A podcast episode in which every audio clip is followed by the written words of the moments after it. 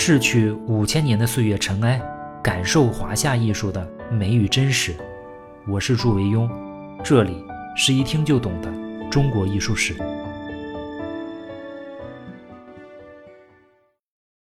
各位好，今天的节目呢又有一点晚了，不过这次确实有原因啊，因为我昨天啊本来就应该把节目录好，但是呢我昨天看了一个纪录片，一个藏人朝圣的一个纪录片。我觉得那个纪录片拍的非常的震撼啊，我就非常认真的写了一个影评，一个长长的影评放在了 公众号里面。如果大家有兴趣呢，可以点到里面去看一下。好，我们继续说张旭。我们说过啊，张旭刚刚进入仕途啊，是在他的老家苏州那一片，就常熟啊，担任常熟卫，负责地方治安。应该说啊，青年时代啊。张旭对待仕途啊，对待当官还是比较认真的。过了些年啊，随着张旭的名气逐渐增长，也许也是靠了关系的运作啊，张旭呢就来到了京城长安做官，而且到了长安的中书部门任职。他先后担任过左帅府长史和金吾长史。长史呢，就是类似于参谋式的官；左帅府长史呢，就是在太子东宫的官职。金武长史呢，就是大内禁军中的官职。你想这些敏感部门做官啊，想得到升迁啊，应该是比较容易的。对于多数人来说啊，这是一条通往高官厚禄的起点。但是对于张旭啊，这却是他人生仕途的终点。在繁华热闹的长安城啊，张旭认识了一群新朋友。他见到了李白。见到了高适，就是“莫愁前路无知己，天下谁人不识君”的高适啊，又见到了他的老乡贺知章等等一群人。这些人啊，个个豪放旷达。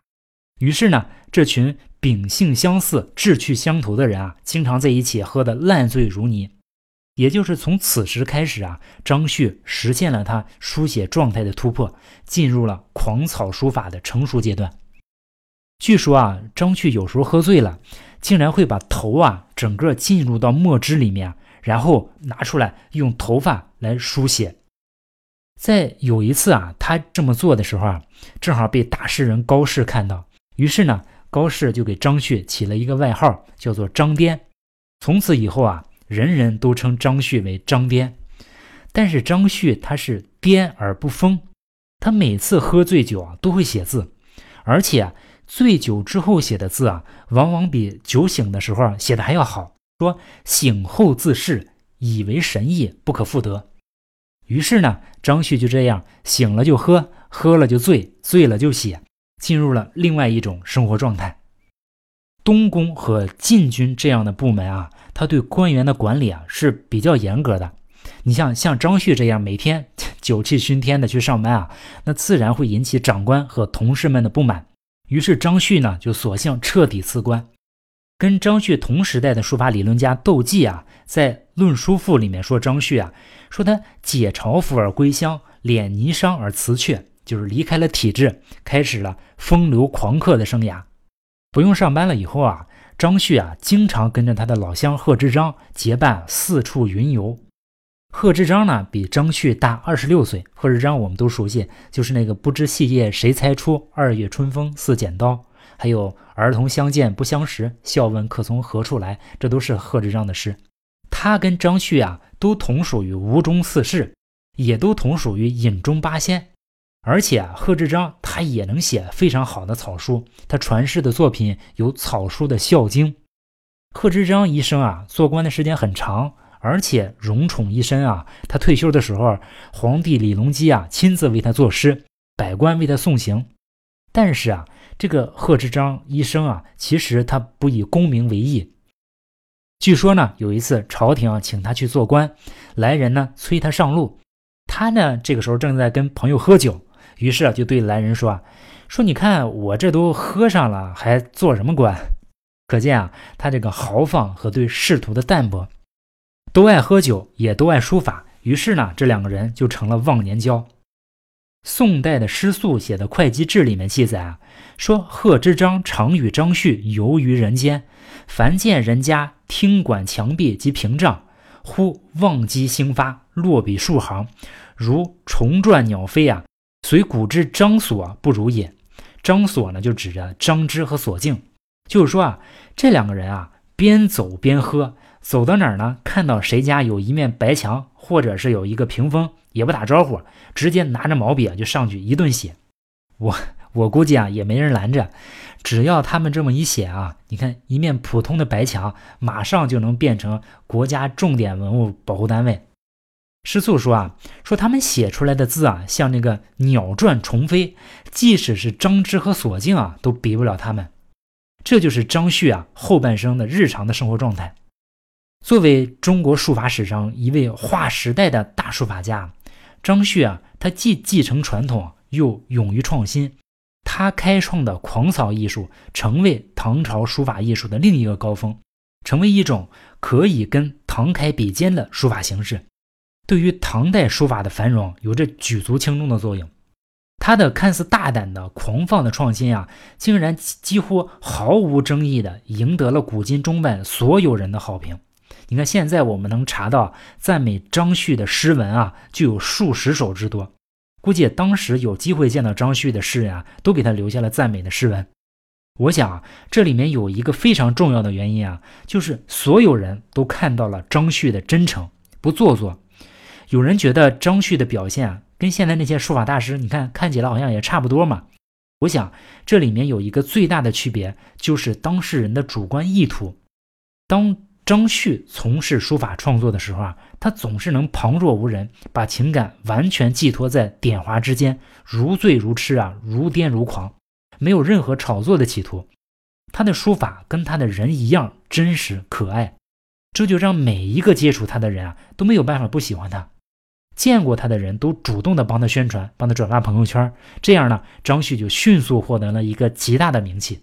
你看，如果大家也都能把朱老师的节目转发一些朋友圈，那可能过一段，朱老师也有了名气了，是吧？李白啊，他就说张旭说：“三吴邦伯皆顾盼，四海雄侠两追随。”说大家都仰望他，都追随他。关于张旭的名气影响之广泛啊，北宋黄庭坚还反映过一个情况。他说啊，人闻张颠之名啊，不知是何种语，故每见狂绝之书啊，折归之长史耳。意思说啊，张旭的名气大到所有人都知道，但是呢，多数人并没有亲眼见过他的书法。于是呢，每当人们看到那些写的狂怪的书法，就说这是张旭写的，就往他身上赖。你看他的名声已经远远的大于他的书法覆盖的范围。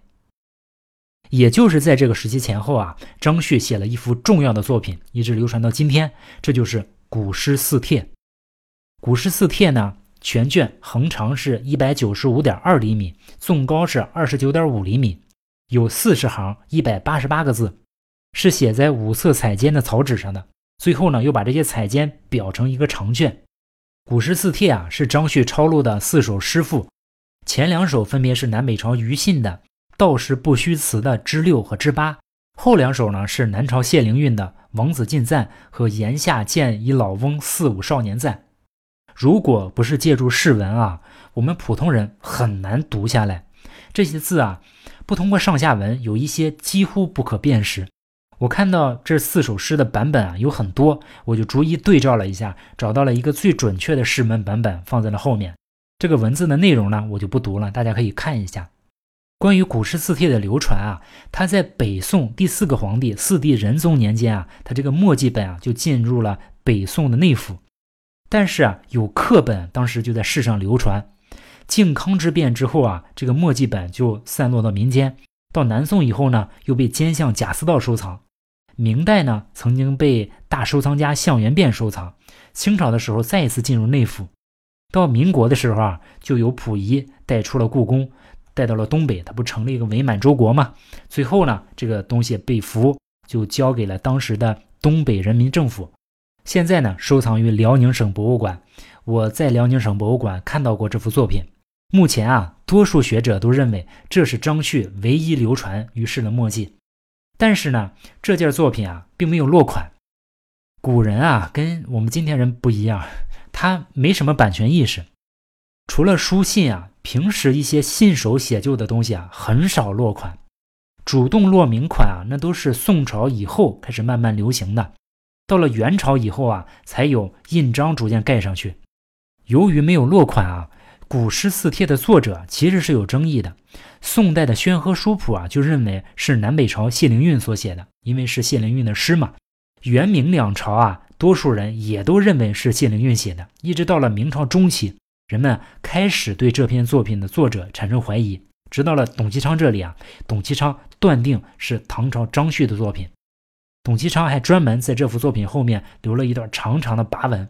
我在辽宁省博物馆看到这幅作品的时候啊，还专门拍了董其昌的这段跋文。我们可能信不过董其昌的人品啊，但是我觉得我们可以相信董其昌的眼力，他的专业判断能力啊，应该说上下三百年啊，怕是无人能出其右。比起今天电视台那些专家，应该是要强一些。尤其是他看字的能力啊，比看画的能力要强。所以我个人也倾向于董其昌的看法。我们看这篇作品啊，功力极好，落笔一气呵成，跟张旭其余的刻帖啊，比如《心经》呀，比如《杜通帖》呀，《晚复帖》啊，用笔的感觉基本吻合。还有一个间接的参考信息，就是北宋的黄庭坚说的，说。怀素草功瘦而长史草功肥，瘦硬易作，肥劲难得。黄庭坚说啊，张旭的草书啊比较肥。我们看这篇作品啊，他的用笔肥厚，字势粗壮，这个特征啊，跟黄庭坚的描述也很接近。《古诗四帖》这篇作品啊，通篇气势磅礴，布局大开大合。我们之前说过《兰亭集序》，之后呢还会说《自叙帖》，说《祭侄文稿》。多数的这些行草书作品啊，他们几乎都有一个共同特点，就是啊，他们开篇通常都会比较端正谨慎，越写到最后呢就越狂放，这是书法家们从心理到生理的一个自然变化。但是呢，古诗字帖我们看它没有这个效果，很明显啊，张旭上来就已经喝大了，非常放得开。你看开头的“东明九支盖”。北逐五云车啊，气势奔放纵逸，仪态万千。我们说啊，张旭对于法度的追随啊，那是深入骨髓的。表现就是，即使写的这样的放纵、飘逸、癫狂，仍然能做到狂而不怪。我们看第七行到第十一行啊，它的用笔非常沉实，章法也是相当规范的，不是无规则的涂抹。只有少量的一些字啊，像是第十三行的“龙泥印玉简”和第二十二行的“南枝已万年”写的一笔连写，很难辨识。其余多数字啊，他都交代的还算是清清楚楚，绝无矫揉造作的多余动作。不像今天有些人写字啊，明明是一个正常的笔画，一笔顺下，但是他非得要抖三抖，显得特别江湖。古诗四帖啊，它整体气势如长江大河，一泻千里。如果不是书家成竹在胸啊，很难写的。我觉得这样巧夺天工。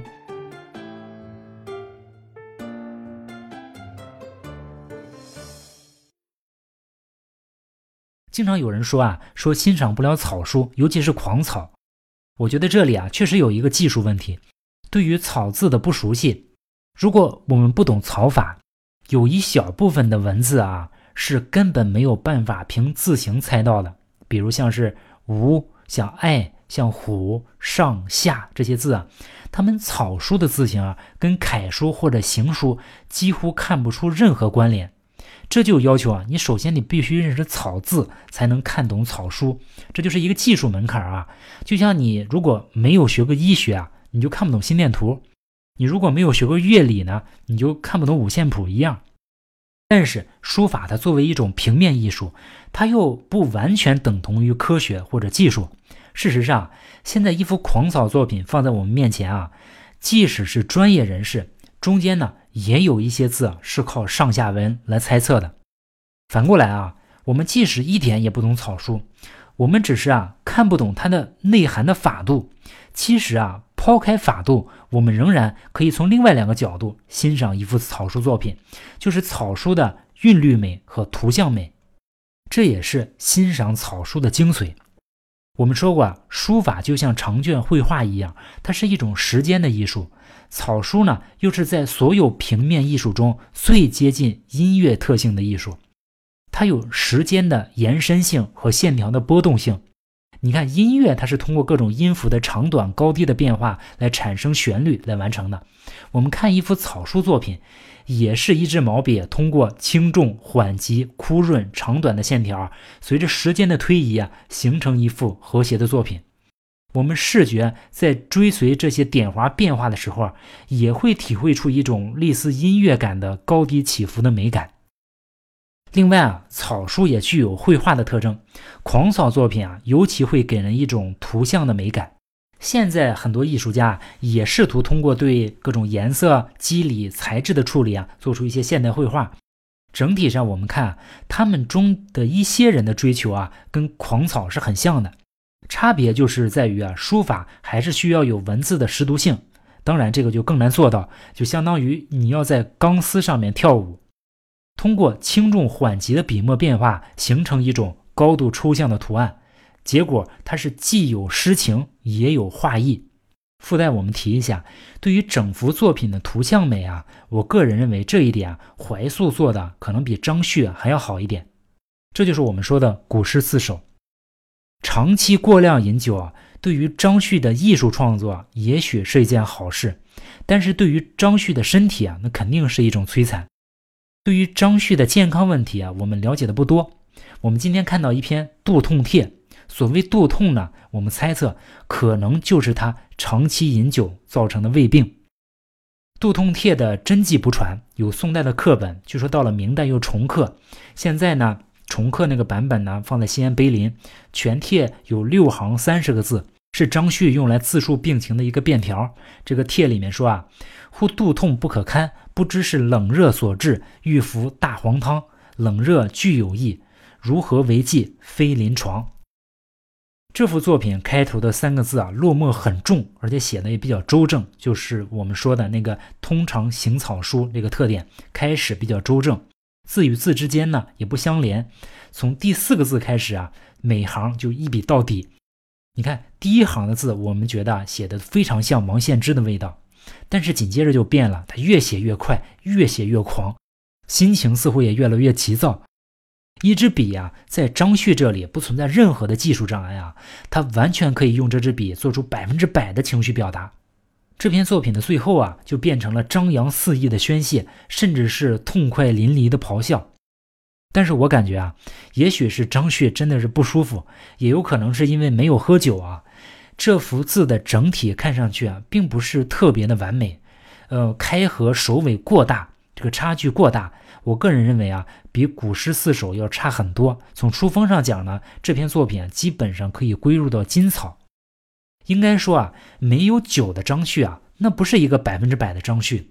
酒虽然会伤身体，但是他还是无所顾忌的，一直这么喝下去。张旭有一首诗啊，叫《山中留客》：山光雾态弄春晖，莫为清音便你归。纵使晴明无雨色，入云深处亦沾衣。他意思是说啊。如果我来到山中欣赏着春日的景致，绝对不会说遇上一点阴天就轻言回头，因为啊，即使是晴天无雨啊，当走到云深处的时候啊，这个云呢也会打湿我的衣裳，所以即使下雨，不也就是打湿衣裳吗？我猜张旭啊也一定知道酒对他的伤害，但是啊，张旭他的性格就是有一种很执着、很豁得出去的一面。中年时代的张旭啊，多数时间都混迹在长安和洛阳之间。他的字呢是越写越狂，酒呢也是越喝越大。这种生活啊，一直持续到老年，持续到花甲的年龄。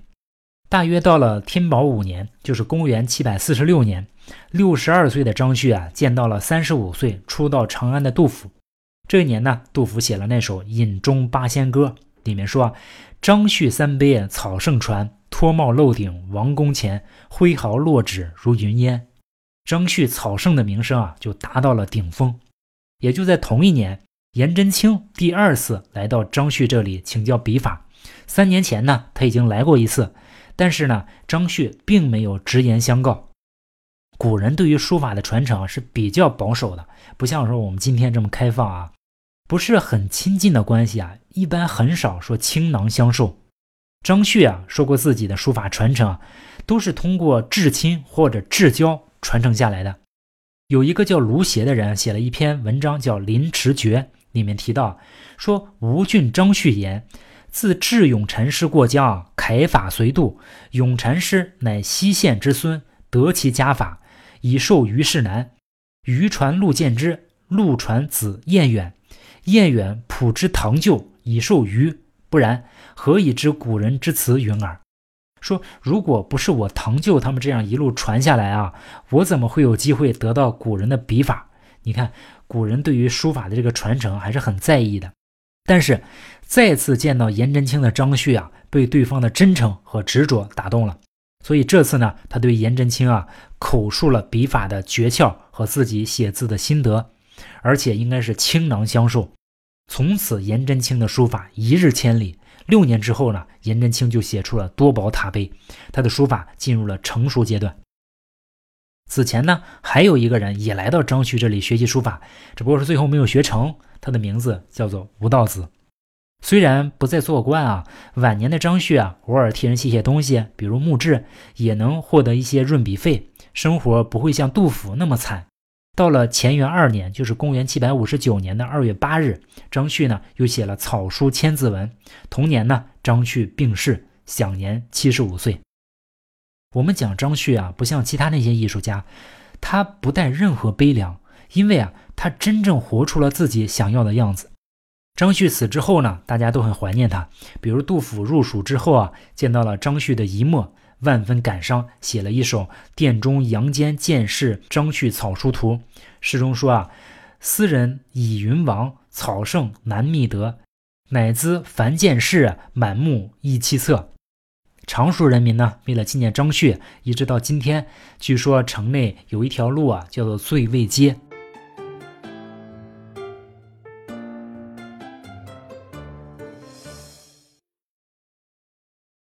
我们说啊。张旭出现在唐朝，那不是偶然的。盛唐时期啊，是中国古代社会啊发展达到的最高峰，文化艺术也是处在最开放和最包容的时代。在文化艺术方面，是古今中外空前的大交流、大融合阶段。思想的突破和习惯的推翻是这个时代的主旋律。在这样的环境下，当时的文学、绘画、雕塑、音乐等等艺术门类都有了极大的发展。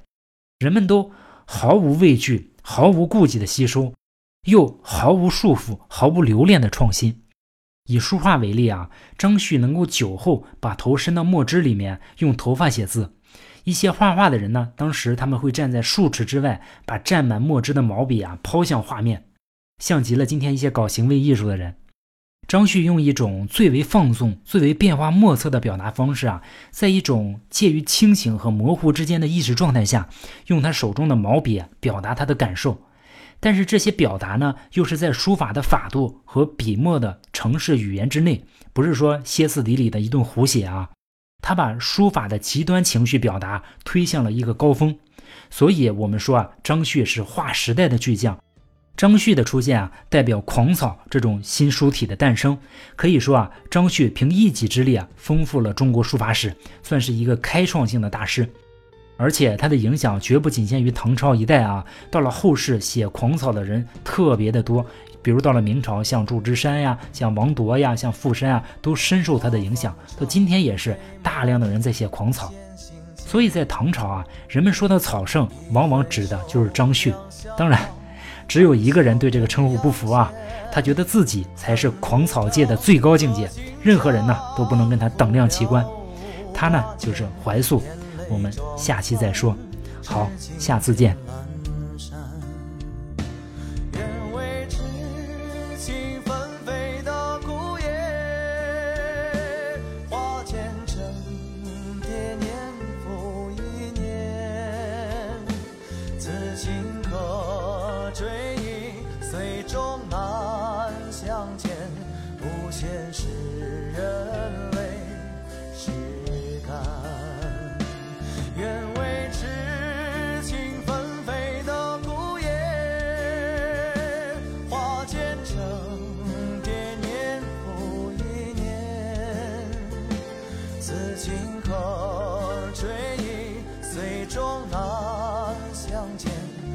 现实